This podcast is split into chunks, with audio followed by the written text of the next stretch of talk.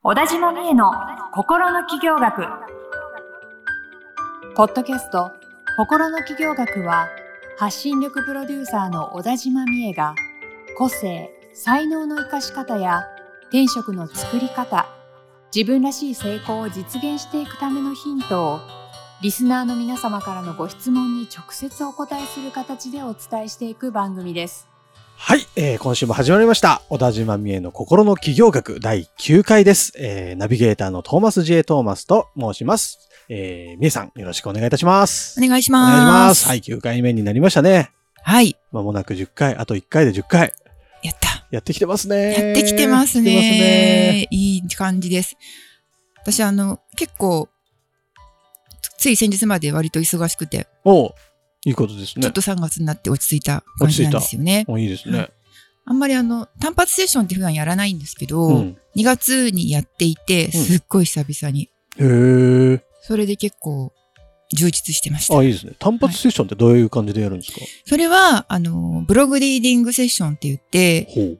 ブログを事前にその方のブログをうん私が読み込ませていただいて、うんうんうんで、ブログに載ってる文章とかうん、発信の、その文章の癖っうんてみんな持ってるんですけど、うん私ももちろんあるんですけど、うんで、それって実は癖って良くないものって思いがちなんだけど、うんそこにさ、ちょっとひっくり返していくと、うんその人の個性だったり、うん本当に思ってることだったり、うん才能につながる入り口だったりするんですよ。っていうのを解き明かしていくっていう。解き明かす。すごっ。もうじゃセッションですあ、あの、起業家さんとかが自分の書いたブログを、みえさんに見てもらって、はい。で、それでいろいろフィードバックもらって、そうです。めっちゃ面白いんですよね。読んでるといろんなな。ことが伝わってきて。すごい。めったに受けれない単発セッションが。そうなんですよね。でも私も楽しかったんで、うん。また何かの形でやりたいなとは思思ったりしてるんですけど、え、そういうのはなんか突然募集したりするんですか？えっと、メルマガでいつも募集してるんですそうなんよね。だ。メルマガ。はい。あで、LINE に登録してくださってる方も、うん。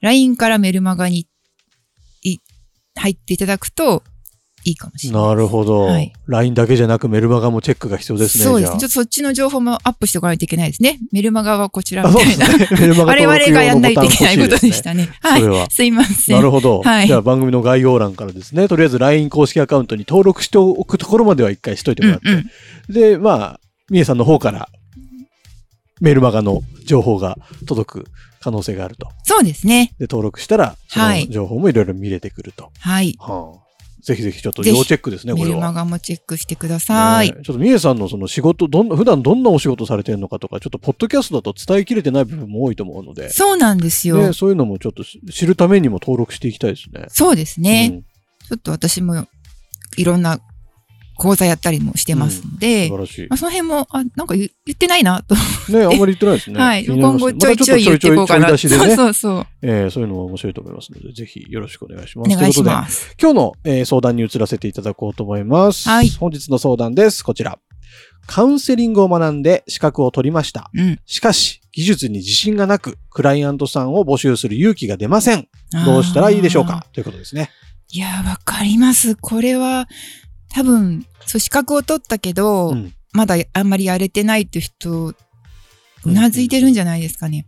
なるほどね。私も最初、あの、コーチングだったり、うん。カウンセリングだったり、まあそういったその学んで、うん。まあ、自分ができるようになるっていう資格を取ったんですけど、はやっぱりね、自分の先生のようなうん素晴らしいセッションはこうできないって思っちゃうんですよ。へで先生がしてくださる、まあ、デモンストレーションだったり、はいはいはいそういうのを見て、あ全然違うなとか。まあでもまあ、まずそう思ってるってところーが、まあいいと思うんですよね。それだけこう、志が高いうんわけだからそれだけこう人の役に立ちたいとか、ど。うん。素晴らしいセッションをしたいって思ってることだから、うん。まあ、そこは、あの、動機はいいですよね。うんうんうんうんうん。で、いいんだけど、でも、どうしたらいいの？っていうふうに思うと思うんですよね。うんうんで、これはね、えっと、やってください。めちゃくちゃ投げましたね。やってください。やってください。やる。あうんで、いい、あの、ごめんなさい。そう言ってあれだと怒られちゃうんで、うんあの、やった方がいいっていう言い切れる理由がもう3つあるんですよ。ほうほうほうほう。勇気がなくても、まだ自分にはできないかもって思ってても。勇気がない技術力が足りないと思ってる、今のあなたがやっていい理由ですね。おおやってるよ。気になるはい3つの理由がある。三つあるんです。はいはい。で一つ目は、あの、お客さん、クライアントさんは、うん。あなたに会った人が必ず来るっていうことなんですね。おおで、後で詳しく言いますけど。はで、二つ目は、うん。そのセッションとかの技術力よりも大事なものが実はあるっていうことなんですよ。ほうほうほうほう。技術力ばっかり。り気にしちゃうんですけど、うんわすごいわかるんだけど、うん。でもそれだけじゃない。だけじゃないんだ。はいはいはで、三つ目は、い。うん。これは単純なんですけど、やらないと上達しないっていう、あなるほど。シンプルな理由なんですけど、うんうんまあまあでもそれにもちゃんとね、話があるんですよね。なるほど。え、気になる。そう。で、まず、じゃあ一つ目から言っていきたいんですけど、うん。その、あなたに会った人が来るっうん。ていうことなんですけど、まあその通りなんですよね。えー？説明不足 その通りなんですか？めっちゃ抽象度高すぎる。ほほどがありますよね。ごめんなさい、ごめんなさい。ちゃんとと。言います。はいはい。あの、これは、あの、不思議と、あなたと同じ問題を抱えたクライアントさんが来ますっていうことなんです。へーこれあの前に私も言われたことがあるんですよ。やっぱり、うんあの、コーチングの先生からうんうん言われたんですけど、うん自分が対応できる人しか来ないようになってるんですよ。え、なってるってどうないってるうことですか？それは、その時、人ってその時の器があるじゃないですか。器とかレベル。があって、その器に合った人がちゃんと来るんです。自分のできる範囲の課題うん。で、しかも自分にも、あ、それわかるっていう人が来るんですよ。そういうふうに世の中はなっている。なってる。なんでかっていうと、向こうもわかるから。ああなるほど。やっぱりそのね、例えば、ものすごく深刻でむ難しくて複雑なうん問題を抱えている方がいて、うんうん一般的なカウンセラーさんだったら、ちょっと手に負えないようなうんうんうん相談を持っている人だったら、うん駆け出しのカウンセラーさんのとこには来ないです。だって向こうもわかるもん。なるほど。こっちの発信だったり、そのサービス提供メニューとか見ていて。すげえ。わかるから、そういうことね。そうです。そそういう人は、繋がってもっときました。は大先生みたいなとこに行くから、来ないんですよ。で、やっぱり、あの、まあ、あ、カウンセリングじゃなくても、コーチングでも、他のセッションでも、うん手に負えない人が来たらどうしようって、こっちはめっちゃ考えちゃうんですよ。はいはいはいはい。で、なんか、まずいことになっちゃったらどうしようとうんか、うんうんうん役に立てなかったらどうしようとか。確かにね。それで一歩踏み出せなかった最初はね、りしますけど。考えるんですけど、それで、なんかこう、注意事項をめちゃくちゃいっぱい書いたりとかはいはいはいはい。面積とかいろいろ書いたりするんだけど、まあ、それは書くのはもちろんいいんだけど、うんまず来ません、そういう人は。なるほどね。向こうも見て判断してるから、は来る人はちゃんと、今のあなただったら、うんきっと私の話を聞いてくれるだろうとい。か、うんうんうん何か感じるものがあって来てくれるので、うん。あなたはちゃんと対応できます。はあ、すごい。さすが、なんか発信力プロデューサーっぽいことを言ってますね。これ、は経験上言ってます。すげえ。本当に。だから言い切れる。最初、なん、何の話かと思いましたけど、えすごい繋がってきた？あ、わかりましたごめんなさいね。わ話が。スピリチュアルなこと言い出したのかなあ、とスピリ思いましたけど。チュアルでもあるかもしれないですよね。まあでも引き寄せって多分そういうことじゃないですか。別にこっちが出してるものに同じもの、ね同じ人が来るわけだから、確かにねまあそういう現実的な話なんですよ。うん。もし、もしですよ、うん。もし、ちょっとこの人難解だわとか、はちょっと難しいわっていう人が来たとしたら、い。うんうんそれはもうあなたには対応できる力があるっていうことなんですよ。なるほど、逆に。だから、誠心誠意、必死になって対応すればいい。頑張って。あうんもちろん本当にねこうカウンセリングのうんセンシティブな領域で、これ、この方は病院に行った方がいいとか、うんうん。この方は本当にその道の専門家じゃないと、うんうんあ、の、本当にまずいことになるうんうんうん。っていう方だったら、あの、そういう先生なり、他の専門家をちゃんと紹介して差し上げればいいうんうんうんうんうんので、そこはあの、なんていうのかな、大事なことなんですけど、そう。だから、あの、怖がらないでも、うんあなたが解決できる問題を抱えた人が来ます。素晴らしい。じゃあ怖がらずにいけそうな気がしてきました。今の自分に合った人がううちゃんと来ます。なるほど。だからえっ、と、やってみてくださ一わかりました。い。はい。で、その2なんですけそど、まあ、セッションの技術力よりもうん。大切なものがあるってことなんですけど、何なんですか、それは。なんでしょうね。なんでしょうね？え？いや、あの、セッションって、答えうん。セッションの技法とか技術力の高さばっかり気にしちゃうじゃないですか、はいはいはい私たちって。それはもちろん必要なんですけど、うんお客様が相手を選ぶときって、うん技術力だけじゃないわけですよ。はあはあはトーマスさんだったらどんなとこ見て選びます？なんか相談したいなあ。ああ、どんなとこ見ますかね。でも、まあ、顔とか喋り方とか、雰囲気とか。そうですよね。うん。そういうその、まあ、お顔、喋り方、雰囲気とか、うんで、そういうものっていうのはその人の人となりだったり、うんうんうんこれまでのその生きてきた人生っていうものはいはいはいが滲み出てるじゃないですか。うんなので、あの、やっぱりね、向こうは自分の、あの、じ私たちのね、経験とか、それこそ自分のブログを読んだり、写真を見たりして、今おっしゃったように雰囲気を感じ取るんですよ。うんうんうんそれで、あ、この人いいかも。うん。この人にき話したらきっと何かヒントが得られるそうっていうふうに思うから申し込んでくれるんですよね。なるほどね。確かに。大事なのは、その、なんていうの、100万人とか全員、全人類にとって、理想のカウンセラーっていう人がいるわけじゃなくうんうんうんうんて、自分のクライアントさんにとってはどういうカウンセラーがいいか。うんなるほど。だから、それはちゃんと相手も見てるんですよね。だから大丈夫なんですよ。その技術力だけじゃなくって、だなんか、例えばすごい技術力が持ってた人だとしても、うん。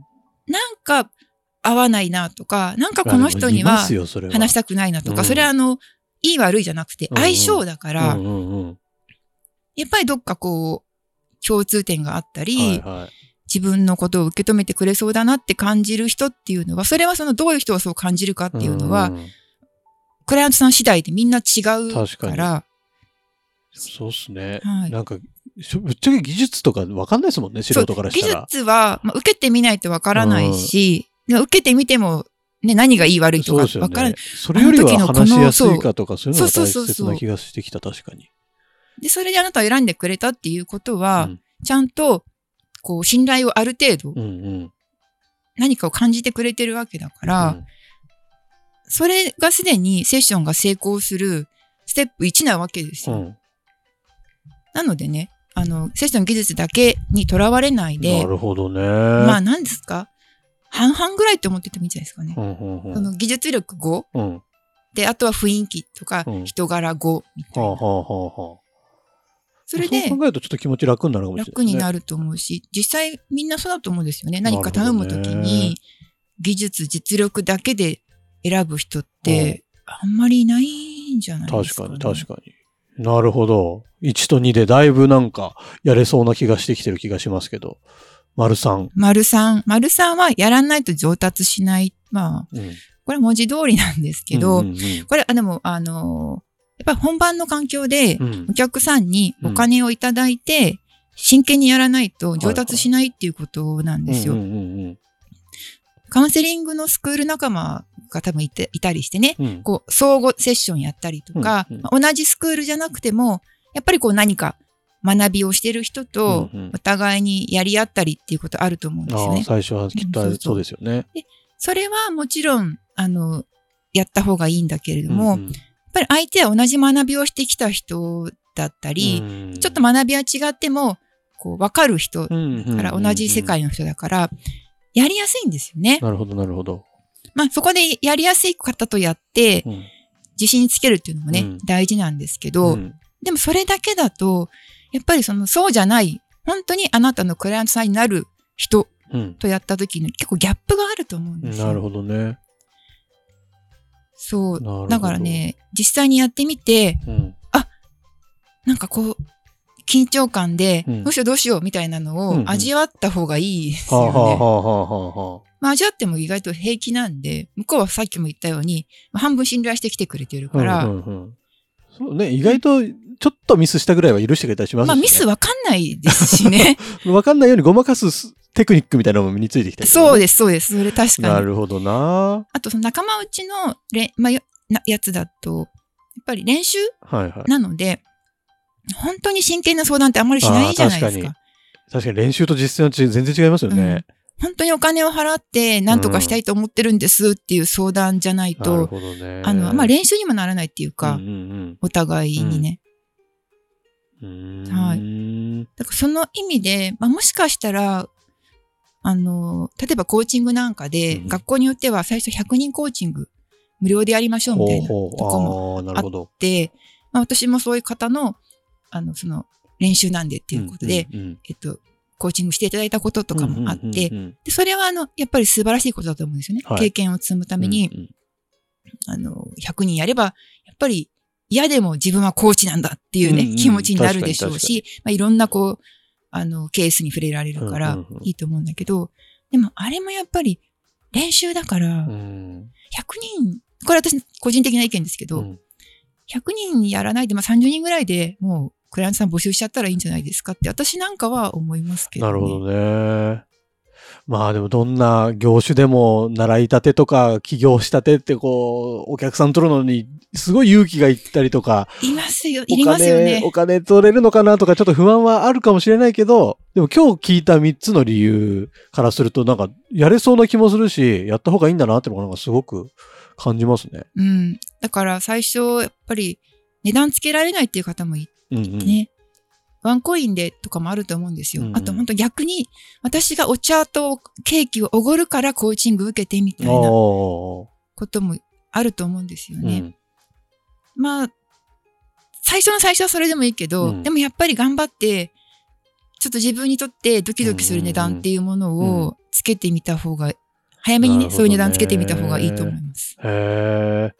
なんかその値段の付け方とかもコツとかあったら今度伺いたいですね。これは話が深いですよ。深そうですよね。一番最初に値段つけるときって僕もそうでしたけど、すごいドキドキしたし、あ、そうですどうよね。考えていいかもわかんなかったし。その基準がないじゃないですもそうんね。そうそうそう。なんかそういうのも今度ね、ぜひ機会があればお話聞きたいなと思いました。はい。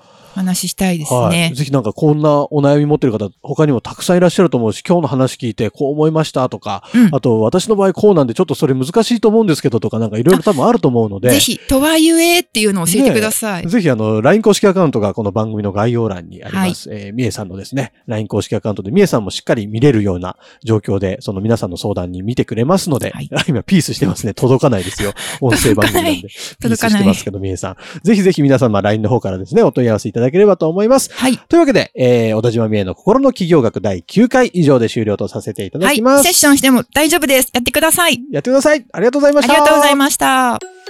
今週のポッドキャストはいかがでしたか？